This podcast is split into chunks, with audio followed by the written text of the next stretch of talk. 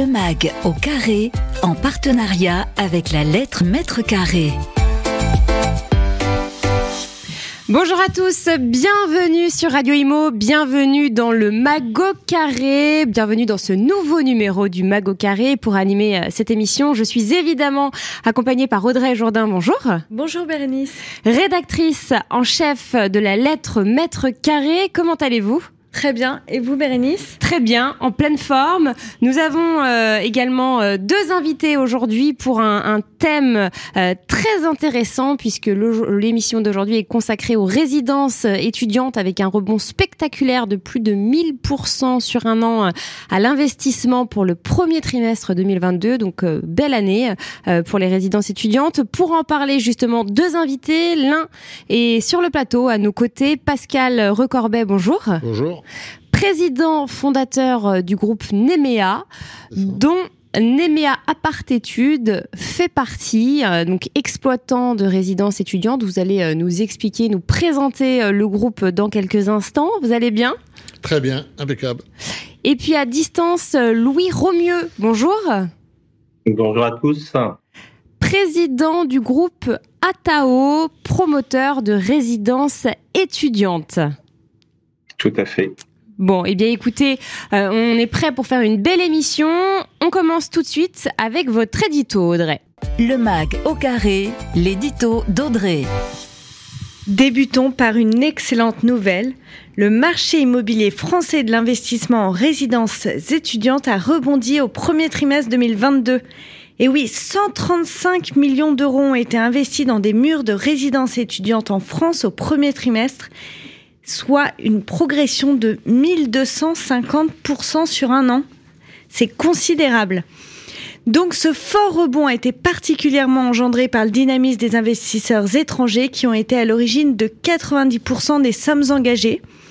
Et cette progression de marché est plus que la bienvenue puisqu'elle ravive les couleurs d'un tableau terni par la pandémie de Covid-19. Rappelons que le volume investi en résidence étudiante était passé de plus de 860 millions d'euros en 2019 à 316 en 2021 et à 146 en 2021. En 2020 et 2021, pardon. Mais approfondissons le sujet avec nos deux invités, experts du thème. Les invités du carré. Merci beaucoup Audrey euh, pour cet édito. Alors on va rentrer justement dans, le vif euh, du sujet avec euh, nos invités. Premier invité donc Pascal Recorbet, président fondateur du groupe Nemea, dont Nemea à Partitude fait partie. Hein, donc alors vous allez nous expliquer. En fait vous faites plusieurs, vous avez plusieurs activités. L'une d'entre elles c'est les résidences étudiantes. Mais alors expliquez-nous un petit peu ce, ce, groupe qu'est Nemea. Donc j'ai créé le groupe il y a environ 29 ans et a commencé euh, par euh, les résidences de vacances, euh, les résidences gérées. Après, on s'est développé sur la résidence affaires de centre-ville. Et nous avons continué notre développement sur les résidences étudiants, puis le co-living, puis l'hôtellerie. Et donc, on ouvre environ entre 5 et 10 résidences par an. Euh, Depuis combien de temps?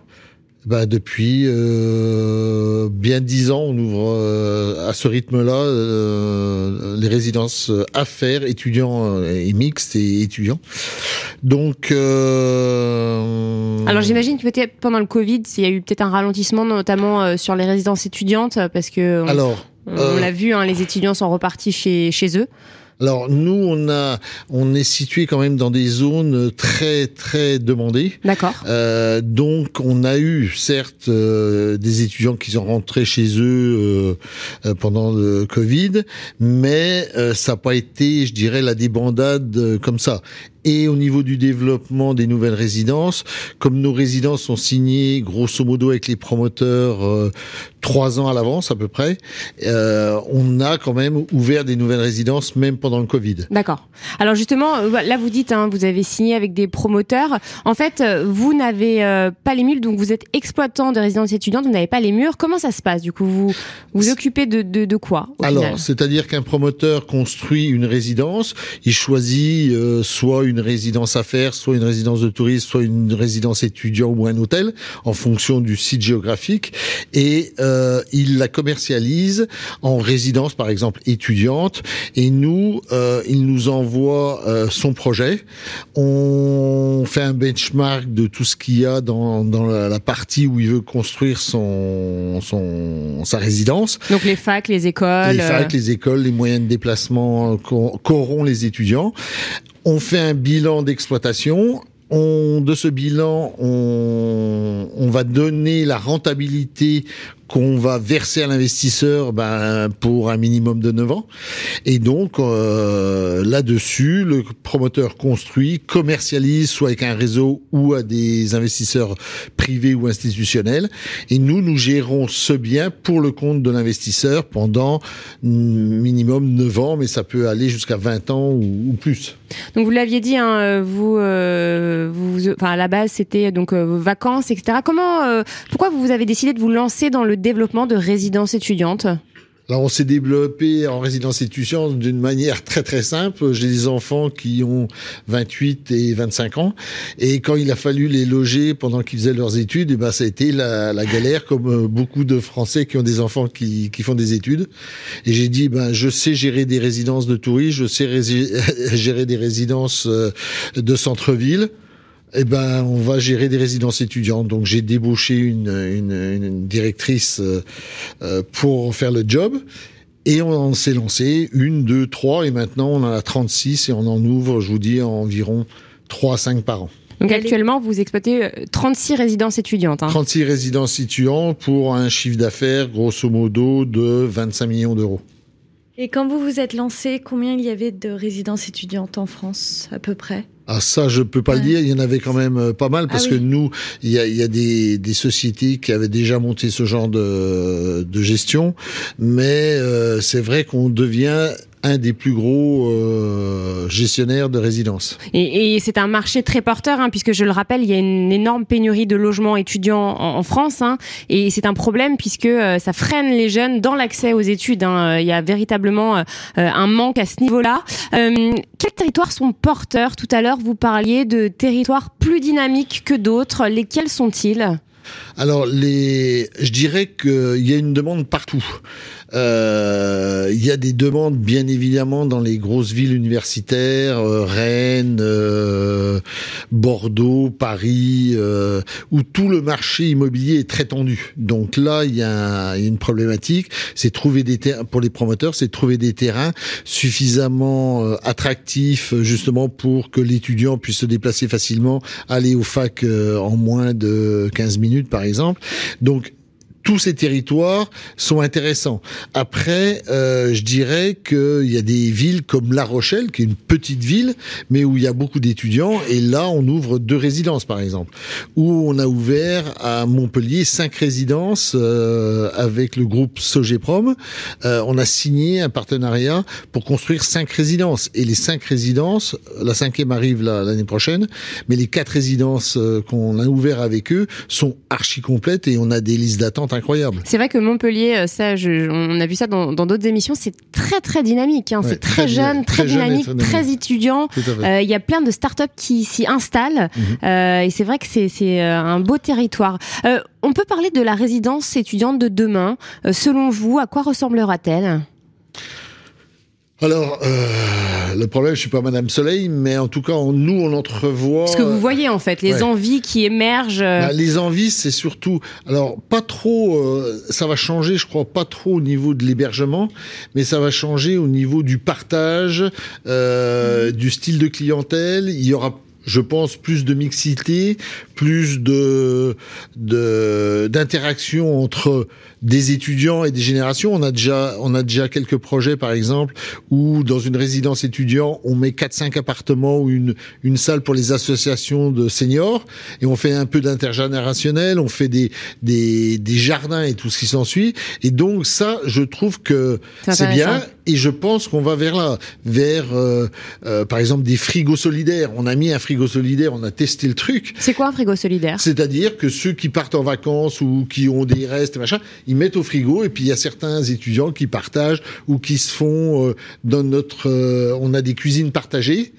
Et euh, s'ils ont envie de faire une petite bouffe entre copains, et eh ben ils amènent tous dans, et puis ils se font la cuisine ensemble. C'est génial. Donc il y a beaucoup de partage et je pense quand même que que on va vers ça, puisque dans les grandes villes, c'est quand même très difficile de, de, de trouver des amis, des copains, des machins. Et ça, vous sentez ces nouvelles générations, euh, euh, vous sentez qu'elles ont envie de ça, envie du partage, envie du vivre ensemble? Du vivre ensemble, alors avec chacun son, son, son petit son petit coin euh, privé, avec euh, on mélange pas la salle de bain, c'est pas trop de la colocation, mais mm ils ont une partie à eux, de l'intime, et puis euh, s'ils ont envie, par exemple dans nos résidences, euh, je sais pas si j'ai le droit de le dire, il y a Netflix, et eh ben ils vont voir tous euh, une série, par exemple The Crown, parce que c'est à la mode en ce moment. Ah oui, on est en plein dedans là. On est en plein dedans, donc ils vont voir tous ensemble The Crown, et, et donc ça c'est des moments de partage comme comme je vous dis la, la petite bouffe entre potes ou même avec leurs parents. Dans nos résidences, par exemple, on a un appartement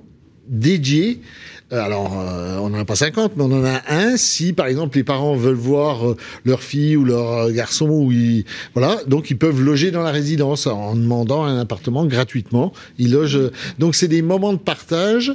Et en plus, on a une clientèle aussi des fois de jeunes actifs qui travaillent. Donc eux, avec les étudiants, avec les étudiants, on a un tout petit pourcentage de jeunes actifs. Et donc ça fait une mixité euh, dans les résidences et on, on, construit aussi des des résidences mixtes. Donc mixtes avec les générations et aussi avec les personnes qui travaillent. Avec les clients, c'est-à-dire des gens qui travaillent. Ça hmm. peut être une partie de résidence à faire avec une résidence étudiant, avec certains lieux cloisonnés, chacun chez, chez, soi, mais ils peuvent aussi être mélangés euh, pour, euh, ouais, c'est un mélange culturel de discussion, euh, et puis on tend vers aussi. et ça fonctionne bien, ça, ces mélanges, cette mixité? Alors il faut bien doser, il faut, faut bien le gérer avec des badges informatiques et tout ça, mais bien gérer, ça, ça marche très très bien. Y a-t-il beaucoup de litiges entre étudiants euh, quant à ceux qui euh, souhaitent réviser et d'autres font la fête ou ah comment bah, alors, Nous c'est pas alors nous c'est pas le club Med malgré le short du club Med, c'est pas le club Med de nos résidences. Euh, ils sont là quand même pour bosser parce que on a quand même deux clients. Il y a les parents souvent qui payent, et les enfants qui habitent et qui, qui louent nos appartements.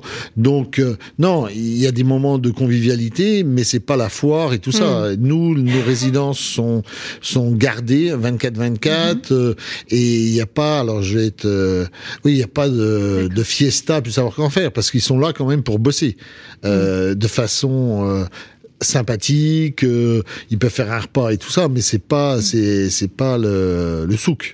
Et alors juste dernière question, le profil de ces étudiants, est-ce qu'il y a des étudiants boursiers ou pas du tout dedans? Ah, il y en a. Euh, en plus, parce que c'est vrai, j'ai oublié de vous dire, on a une association à but non lucratif mhm. euh, qui s'appelle Soritude et qui euh, gère des appartements sociaux. Oui, parce que ça, c'est un gros problème. Je vais quand même donner les chiffres. Il y a 700 000 étudiants boursiers en France et il y a que 233 000 logements à caractère social. Donc, vous voyez, il y, a, il y, a, un gros, gros manque, une grosse pénurie de logements. Hein. Tout à fait. Alors, soit c'est une, une, commune qui donne un permis de construire à un promoteur qui dit ben là vous allez faire 10% de social dans votre résidence, ou alors on fait, euh, parce que le promoteur souhaite le faire et tout ça, on fait 10 euh, ou 15 appartements social qui ont exactement la même déco, les mêmes avantages, les mêmes services, puisque dans nos résidences, il y a, il y a salle de gym, il y a cuisine partagée, il y a des salles télé, des salles ciné, euh, voilà. Donc même les, les appartements moins chers ou sociaux bénéficient des mêmes, des mêmes prestations. Donc, et c'est une société à nous qu'ils gérons.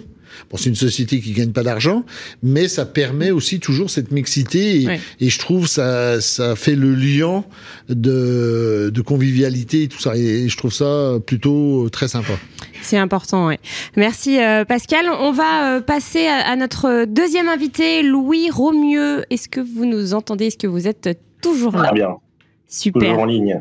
Président donc euh, du groupe Atao, promoteur euh, cette fois-ci de résidence étudiante. Euh, alors première question, peut-être vous allez nous, nous présenter le, le, groupe Atao et nous expliquer en fait quelles sont les problématiques actuelles rencontrées par un promoteur de résidence étudiante. Eh bien, le groupe Atao est un groupe que j'ai créé il y a une, dizaine d'années, il y a dix ans précisément, euh, en 2012, en fait, qui était une filiale d'une société qui s'appelle Filia, qui travaillait euh, sur la région parisienne. Et donc en 2000, euh, en 2011, on a décidé de, de venir s'installer en province pour continuer à développer des opérations, notamment des résidences d'immobilier gérées. Euh, la première opération qui a été développée était en Loire-Atlantique, donc euh, à la Baule, et c'est comme ça qu'on s'est installé en province. Donc on a continué à développer nos opérations euh, sur le Grand Ouest tout d'abord, et puis en 2014, j'ai racheté 100% de, de, la filiale et que j'ai continué à développer sur la région parisienne et dans le, la région des Pays de la Loire essentiellement. D'accord. Et du coup, alors quelles sont les, les problématiques que vous rencontrez actuellement justement? On parlait euh, des, pénuries euh, de logements, peut-être avec la loi climat et résilience, je sais pas. Euh, j'imagine que, c'est de plus en plus compliqué. Il y a effectivement pas mal de pas mal de problèmes qu'on rencontre pour développer nos opérations. Donc je pense que déjà il y a effectivement la problématique de, la disponibilité du foncier. Mm. qui s'accentue, on va dire, avec les, lois qui, qui arrivent. Euh, la loi ZAN aujourd'hui est un vrai handicap pour nous dans le, dans le développement de nos opérations. Alors je rappelle euh, juste que c'est la loi ZAN, c'est la zéro artificialisation nette, je vais y arriver, des, net des sols. Donc on ne peut plus construire euh, et, et c'est compliqué pour un promoteur du coup. Alors c'est compliqué, euh, alors il faut s'adapter hein, et donc euh, aller chercher, euh, on va dire, du renouvellement urbain. Donc c'est pour ça que nous on a pris cette ce parti depuis plusieurs années de travailler en concertation avec les collectivités, d'essayer de trouver des fonciers euh, qui sont euh, d'ores et déjà construits, de les transformer, de les adapter pour recevoir des, des projets qui répondent aux besoins des, des collectivités et des habitants, euh, notamment des étudiants. Mmh. Euh, là, sur Angers, on a réussi à développer une opération donc avec qui s'appelle la Tour Type, on a fait un peu plus de 220, 220 logements. Je pense qu'aujourd'hui, avec la, avec cette loi, on aurait eu beaucoup de difficultés à la, à la réaliser puisqu'on est parti sur un foncier qui était totalement vierge, qui est un ancien terrain agricole. Euh, Aujourd'hui, ça ne serait plus possible, je pense. Hmm. Alors, on parlait des, investisseurs euh, tout à l'heure. Est-ce que vous constatez un, fort intérêt euh, de la part de ces investisseurs immobiliers? Alors je, pense qu'il y a effectivement un intérêt euh, qui est extrêmement important, comme le disait euh, Pascal tout à l'heure. Euh, dès qu'on est dans des grandes villes, à proximité des universités, il y a un intérêt qui est extrêmement important. L'opération qu'on a développée sur, sur Angers, c'est un exemple, mais c'est commercialisé extrêmement rapidement à des investisseurs. on a mis moins de, de 5 mois pour vendre les 180 logements. Euh, et ce qui a quand même été une, vitesse assez exceptionnelle, donc qui témoigne parfaitement, je trouve, de l'intérêt des investisseurs pour ce type de projet, euh, de projet d'investissement. Et alors, c'est quoi le profil de ces investisseurs? Tout à l'heure, Audrey parlait de 90% euh, qui sont des investisseurs étrangers. Est-ce que c'est ce que vous constatez également? Alors, pas du tout.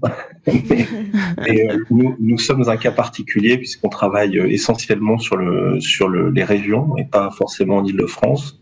On a travaillé sur Le Mans, on a fait une très belle, très belle résidence étudiante, Angers également, où là, on a plutôt des investisseurs régionaux, donc des particuliers qui achètent euh, appartement par appartement et qui, qui placent leur épargne dans ce type d'investissement. néanmoins, aujourd'hui, ce que disait Audrey est, est peut-être tout à fait euh, avéré, c'est que sur euh, les, les, constructions d'immeubles, en tout cas les projets qui sont euh, en train de se monter, on a beaucoup d'investisseurs institutionnels et quelques investisseurs étrangers qui souhaitent se positionner sur des, des projets d'immobilier étudiant dans l'ouest de la France, notamment sur le, les villes d'Angers et de Nantes. Donc vous avez répondu à ma prochaine question presque, c'est euh, savoir si, le marché français était encore porteur ou s'il était arrivé à maturité. Bah écoutez, moi je pense que le, marché français est encore extrêmement porteur. Comme le disait Audrey tout à l'heure et, Pascal, il y a un déficit de logements étudiants en France qui est colossal. Euh, et je pense qu'il va nous falloir beaucoup d'années pour arriver à, maturité. Et je pense que l'investissement dans l'immobilier étudiant a beaucoup de, de, beaux jours devant lui. Hmm. Alors c'est ce que je disais, hein, il manque, euh, il manque euh, énormément de, de, logements étudiants euh, puisque en, France on n'en compte que 380 000 actuellement. Hein, donc là ça comprend public et, privé et, et, on a l'impression que ça va de pire en pire. Quand on est promoteur comme ça, qu'est-ce qu'on essaye de faire? Qu'est-ce qu'on se dit? Bah, on essaye de, de, travailler en tout cas étroitement avec les collectivités pour orienter les projets et apporter une réponse, on va dire, satisfaisante à, à tous les jeunes. Donc euh, c'est vrai que c'est un travail qu'on a effectué depuis plusieurs années où on s'intéresse euh, plutôt au parcours résidentiel d'un jeune qui, qui sort de l'école. C'est-à-dire qu'on on, l'accompagne dans son arrivée à l'école, dans son arrivée à l'université.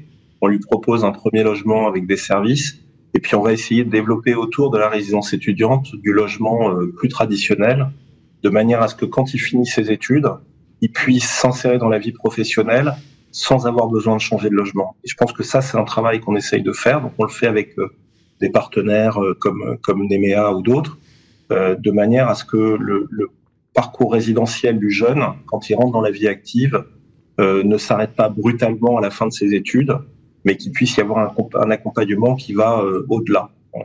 Je pense que ça, c'est quelque chose qu'on essaye de faire euh, avec les collectivités dans le développement des, de nos nouvelles résidences étudiantes. D'accord. Après, est-ce que c'est quand même, est-ce que c'est relativement fréquent un jeune euh, qui reste dans le même territoire que là où il a fait ses études? Parce que bon, souvent on voit que à la sortie des grandes écoles, on les jeunes postulent euh, un peu euh, partout en France. Euh, on connaît aussi les difficultés des entreprises à recruter en ce moment et justement qui, recrutent sur tout le territoire, qui essayent d'attirer les talents. Est-ce que justement les jeunes ne sont pas plus amenés à plus bouger dans les années qui arrivent? Alors, pour que la mobilité, c'est effectivement une, des grandes préoccupations pour le, les exploitants de résidences étudiantes. Euh, nous, on le voit effectivement au cours du montage. Euh, on, on, a des mairies qui cherchent, on va dire, à créer du dynamisme économique euh, au niveau local, donc convertir, on va dire, le, leurs étudiants en futurs citoyens. donc, il y a un gros travail qui est fait avec elles. Pour autant, on ne convertit pas 100% des étudiants dans le sur un parcours immobilier classique avec un emploi mmh. derrière. Euh, ce qu'on constate et ce que disait euh, Pascal tout à l'heure, c'est que euh, il y a effectivement un besoin en hébergement qui est extrêmement important, notamment pour les entreprises qui cherchent des solutions d'hébergement pour leurs jeunes recrues. Hmm. Donc, donc, probablement qu'une mixité dans, le, dans, les résidences serait intéressante, euh, avec des, des possibilités d'hébergement pour les professionnels qui souhaiteraient euh, voir arriver des nouveaux collaborateurs et un travail en synergie avec les exploitants pour mettre à disposition euh, certaines parties de la résidence ou certains certains appartements pour euh, pour satisfaire les besoins des entreprises. Et alors, c'est quelque chose qu'on constate euh, beaucoup, notamment sur une ville comme Saint-Nazaire, qui est une ville euh, qui est en plein emploi. Mmh. il y a effectivement une université qui est présente avec euh, avec ce vrai problème pour les employeurs de, de, de trouver de l'hébergement. Mmh. il y a des synergies à trouver, je pense. Oui. Ouais, c'est vrai que les, entreprises euh, euh, sont preneuses de tout ce qui pourrait attirer euh, justement les talents. Même question qu'à Pascal Recorbet. À quoi ressemblerait pour vous la résidence étudiante de demain? Bah, je pense que la résidence étudiante, de, la résidence étudiante de demain, c'est une résidence qui serait probablement un peu plus, un peu plus verte que ce qu'on a vu aujourd'hui. Moi, je rêve en imaginant des résidences étudiantes un petit peu plus à la campagne, euh, en restant quand même à proximité des, des, transports en commun pour que les trajets ou les temps de trajet euh, entre le logement et le lieu de formation soient pas trop euh, pas trop importants. Je pense que hum, le partage aussi a aussi beaucoup de place dans le dans la future résidence étudiante. Je pense que euh, on peut être connecté vers le monde de l'extérieur avec des connexions internet, etc. Mais je pense que d'être connecté à ses voisins avec des lieux de convivialité plus importants, plus généreux, euh, serait quelque chose d'extrêmement euh, intéressant pour euh, pour permettre à, à, tous ces jeunes d'avoir une vie sociale très agréable.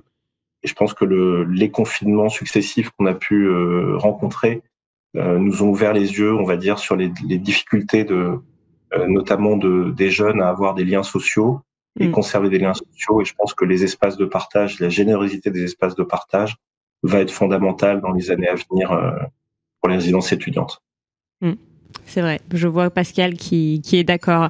C'est vrai que les, les confinements hein, ont, révélé euh, ça, ce besoin euh, des étudiants d'être ensemble.